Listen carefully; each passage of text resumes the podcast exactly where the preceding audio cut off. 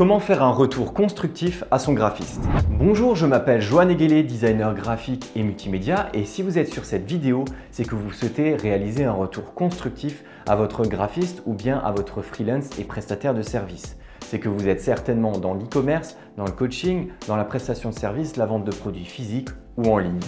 La première règle d'or selon moi, c'est prenez le temps de faire une réponse construite. Vous êtes un chef d'entreprise, peut-être que vous n'avez pas beaucoup de temps, vous voulez envoyer des mails rapidement, surtout si vous faites appel à beaucoup de prestataires de services. Sauf que si vous travaillez sur un projet, que ce soit un logo, une carte de visite, un flyer ou bien un site internet, plus votre retour sera détaillé sur les choses à modifier, euh, plus ce sera rapide pour le graphiste, le web designer ou le prestataire en question pour vous faire les retours. Très souvent, c'est ce manque de communication qui va augmenter le nombre d'allers-retours, qui va ralentir le projet et qui va ainsi augmenter la facture à la fin du mois avec votre prestataire. Donc l'objectif, c'est vraiment si vous faites un email, à la rigueur, vous pouvez aussi appeler directement votre prestataire si jamais il y a un flou euh, autour de la prestation. Eh bien, vous envoyez votre email avec une réponse vraiment bien détaillée par rapport au projet pour que de manière global, de manière objective, avec un peu de recul, euh, vous dites tiens, le graphiste en question, il, devra, il va certainement comprendre rapidement tout ce que je voulais dire. En faisant ça, vous allez justement gagner du temps et de l'argent. En tout cas, moi, ça m'est arrivé beaucoup trop souvent de devoir, en tant que graphiste, envoyer un, deux, trois, quatre mails d'affilée euh, par rapport à un retour qui n'avait pas été suffisamment constructif, où je ne comprenais même pas ce que euh, la personne en question voulait. Donc plus vous serez précis et mieux ce sera. Deuxième règle d'or selon moi, c'est poser des questions. Si vous demandez à un prestataire de service que vous allez payer pour faire un site web, un logo, un flyer, eh bien si jamais vous avez des doutes par rapport à ses retours à lui, n'hésitez pas à poser des questions. N'oubliez pas que vous payez pour cette prestation. Euh, le prestataire en question, il pourra très bien répondre à vos questions. Si jamais vous avez un doute par rapport à, euh, une création, si vous avez envie de savoir euh, comment fonctionne le processus de création à ce niveau-là, n'hésitez pas à lui poser la question. Et si jamais votre graphiste vous a fait un retour esthétique par rapport à un site internet ou un logo, si jamais vous n'êtes pas d'accord avec lui, au lieu de se dire tiens, euh, non, il a dû faire une erreur, je veux qu'il change absolument ça, n'hésitez pas à lui poser la question pourquoi est-ce qu'il a fait ce changement que vous, vous n'auriez pas fait? N'oubliez pas que c'est lui le professionnel, c'est lui qui est censé savoir quels sont les meilleurs choix esthétiques, euh, quelle est la meilleure objectivité à avoir et subjectivité par rapport à vos clients en question.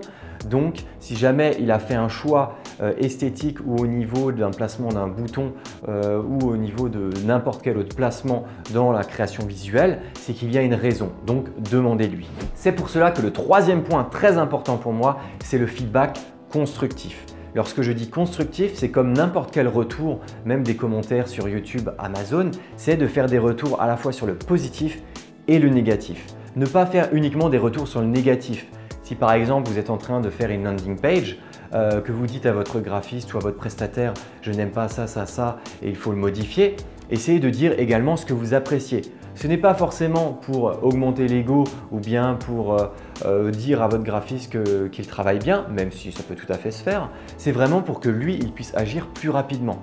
Si jamais vous lui dites euh, ça j'aime bien, le header j'aime bien, j'aime bien les différents divs, j'aime bien cette section, celle-ci, eh bien ça lui permettra à votre graphiste et à votre prestataire de comprendre ce que vous, vous avez aimé et ce que vous avez vraiment apprécié dans la création esthétiquement et au niveau du fonctionnement. Et ça lui permettra beaucoup plus rapidement de vous faire un retour sur les points négatifs que vous aurez également notés.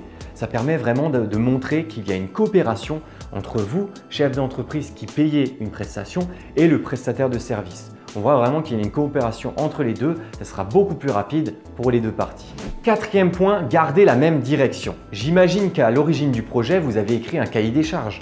Ce cahier des charges permet de garder absolument les mêmes valeurs et la même direction, le même objectif durant l'ensemble du projet. Ça permet notamment pour des projets plus ou moins longs de rester tout le temps focus sur le même objectif. Et il faut vraiment que vous restiez là-dessus. Ça veut dire que vous ne devez surtout pas changer de direction en cours de route, à part si vous avez eu une réunion avec votre prestataire et que vous avez décidé de changer telle ou telle chose.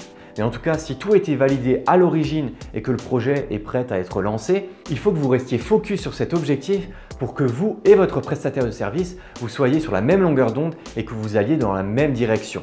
C'est très important parce que euh, si jamais vous avez à un moment donné, vous êtes asynchrone par rapport à ce cahier des charges et que vous extrapolez des, euh, retours par rapport à une maquette, un logo euh, ou ce type de création, eh bien ça pourra faire perdre beaucoup de temps et forcément de l'argent aux deux parties. Cinquième point, laissez de la voix à votre prestataire de service. C'est lui le professionnel, vous le payez pour réaliser une prestation dont c'est le métier. Donc forcément, s'il a des, choix graphiques ou esthétiques ou fonctionnels par rapport à telle ou telle prestation, c'est que normalement, ça a été réfléchi à l'avance.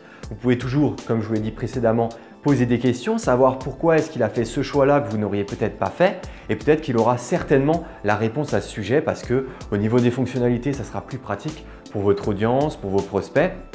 N'oubliez pas que vous n'êtes pas la cible, vous n'êtes pas forcément la cible de vos produits ou de vos services. Ça va être une cible précise, une audience et justement le but du professionnel que vous avez engagé, c'est d'être au plus proche de cette cible, de cette audience pour qu'il puisse vendre et convertir l'audience ciblée de vos produits. Donc n'hésitez pas à laisser la voix à votre graphiste et si jamais vous avez un problème, posez-lui des questions. Et c'est pour cela que dans ce dernier point, je vous conseille de ne pas aller à l'encontre de votre projet et de l'objectif que vous étiez fixé. Si jamais à un moment donné du projet, vous commencez à avoir des doutes par rapport à une création, par rapport à un modèle esthétique, n'hésitez pas, je vous l'ai déjà dit, que le graphiste ou le prestataire de service, c'est son métier. Donc à un moment donné, posez-lui des questions parce que l'objectif, ce n'est pas d'aller à contre-courant, à contre-sens. N'oubliez pas que vous êtes en coopération et si votre prestataire et vous-même, vous, n'êtes pas en symbiose sur le projet en question, ça va forcément vous ralentir, perdre du temps et de l'argent. Alors, soyez à l'écoute, euh, travaillez en coopération, n'hésitez pas à vous poser des questions mutuellement si vous avez des problèmes, mais en tout cas, n'ayez pas des choix qui aillent à l'encontre de votre projet. N'oubliez pas que vous n'êtes pas forcément la cible ou le prospect de vos propres produits. Donc écoutez euh, l'avis objectif du professionnel que vous avez sélectionné pour que tout se passe au mieux avec votre projet et la prestation que vous lui avez transmise. Pour conclure cette vidéo, si vous faites appel à un graphiste, un web designer, un freelance ou un prestataire de service de manière générale, il faut que vous collaboriez pour mener à bien ce projet. Donc tout ce que vous avez à faire pour gagner du temps et de l'argent avec votre prestataire de service, c'est d'essayer de remplir l'ensemble des points que je vous ai présentés précédemment.